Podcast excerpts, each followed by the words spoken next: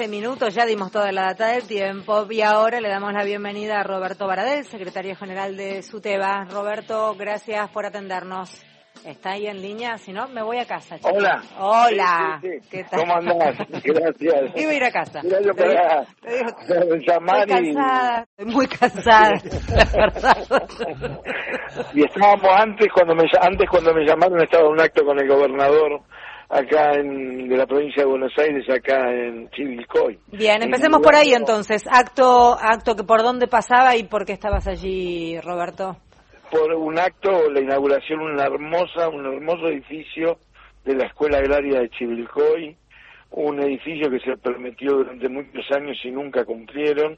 Lo recordaba el gobernador, que fue la anterior gobernadora y también el anterior director general de Cultura y Educación, que lo prometió, nunca, nunca lo hicieron.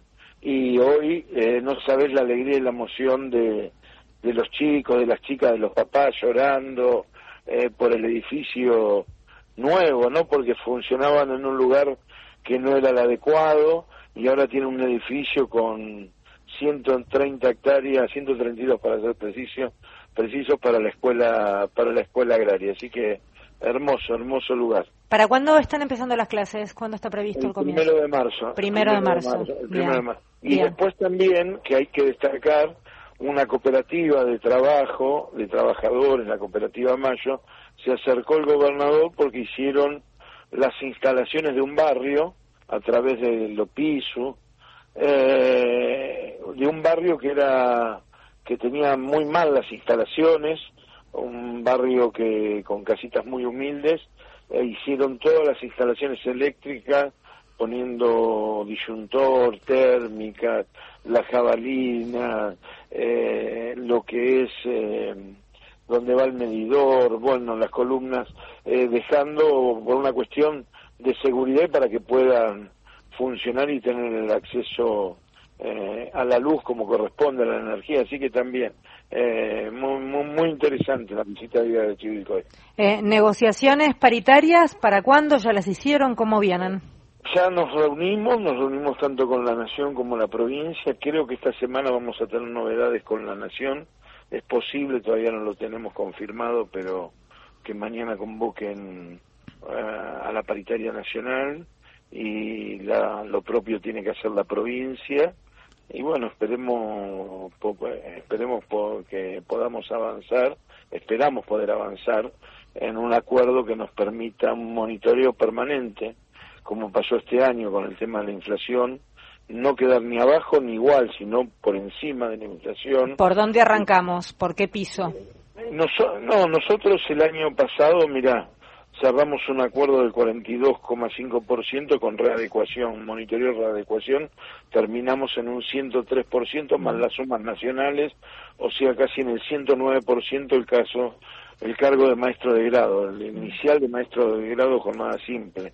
O sea que fue, le ganamos por, por varios puntos al tema de la inflación y bueno, y veremos el porcentaje de este año con la garantía del monitoreo y la readecuación paritaria. Bien. Roberto, ¿cómo te va? Mario Giorgi soy.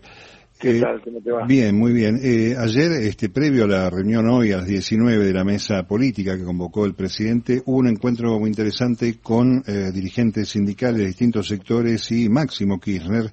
Eh, se viene un marzo con carga política interesante. Eh, uno recuerda la fecha del 9 de, de marzo, la del decreto 4161, que es la que curiosamente ha elegido la Cámara para expedirse sobre el juicio vialidad. Y allí en esa reunión de ayer hay una vez más un intento de muchos dirigentes eh, mediando Máximo Kirchner para que revea la decisión Cristina Fernández de ser candidata. ¿Qué podemos contar de ese encuentro ayer? Sí, porque lo expresé. Primero que fue un encuentro, fue muy positivo. Yo la verdad que estoy muy contento porque fue distendido y con posibilidad de escucha entre todas las partes, ¿no?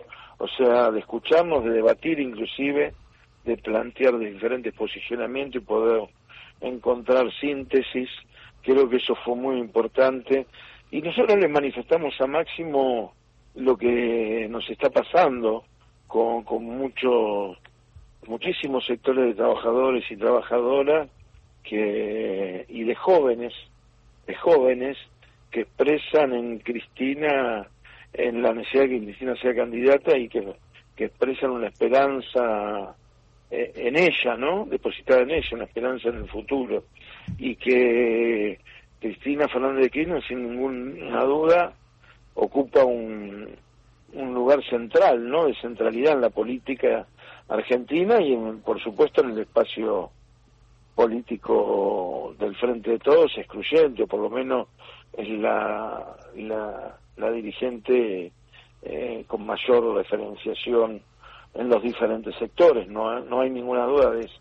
Ahora, si esa, esa centralidad necesitamos que sea activa, o sea, no una centralidad por todo lo que hizo, que por supuesto eh, la ganó con la iniciativa política, con la actitud que ha tenido durante todos estos años, con, con enfrentarse a quienes tenían que enfrentarse para favorecer al pueblo y a los trabajadores, pero que la necesitamos ahora en un rol activo, y ese rol activo era que ella pueda volver a ser candidata y que lo primero, la primera decisión que tenía que tomar hoy el espacio político del Frente de Todos, una declaración categórica en contra de la proscripción de Cristina Fernández de Kirchner.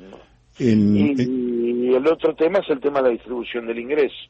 Nosotros necesitamos la gestión, necesita, en realidad necesitan los trabajadores de nuestro pueblo y la gestión tiene que buscar los mecanismos para modificar la distribución del ingreso. Cuando Cristina se fue, eh, en el 2015 el 52% de la distribución del ingreso era para los trabajadores y el 48% para el capital. Hoy, Macri mediante y pandemia mediante, estamos casi en el 62% para el capital y el 38 y algo para los trabajadores. Entonces, eh, creo que eso hay que revertirlo, por eso hablamos también de una suma fija que no es contradictorio, no es contradictoria con las paritarias de aquellos que tenemos paritarias.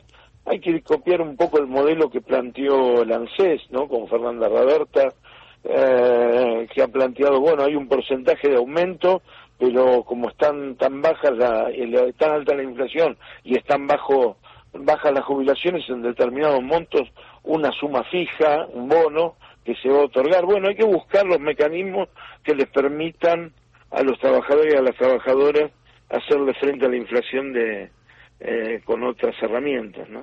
Es, eh, se prepara para el 11 de marzo, si no me equivoco, el lanzamiento de un nuevo espacio con distintos sectores que no están con la cámpora en, en Avellaneda. Hay un acto también.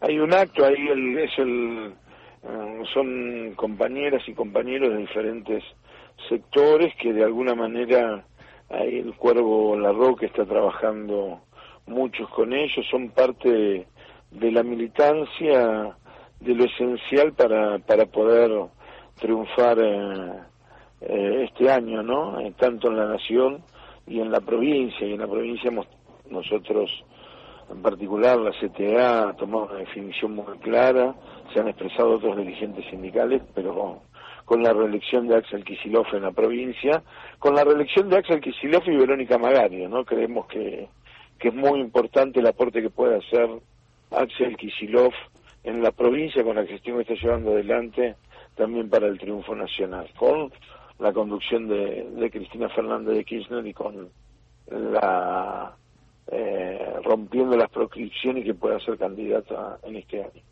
Gracias Roberto por hablar con nosotros, que tengas una buena jornada. Gracias, gracias a ustedes, un abrazo. Roberto Baradel es quien hablaba, secretario general de SUTEBA. Encuentro obligado.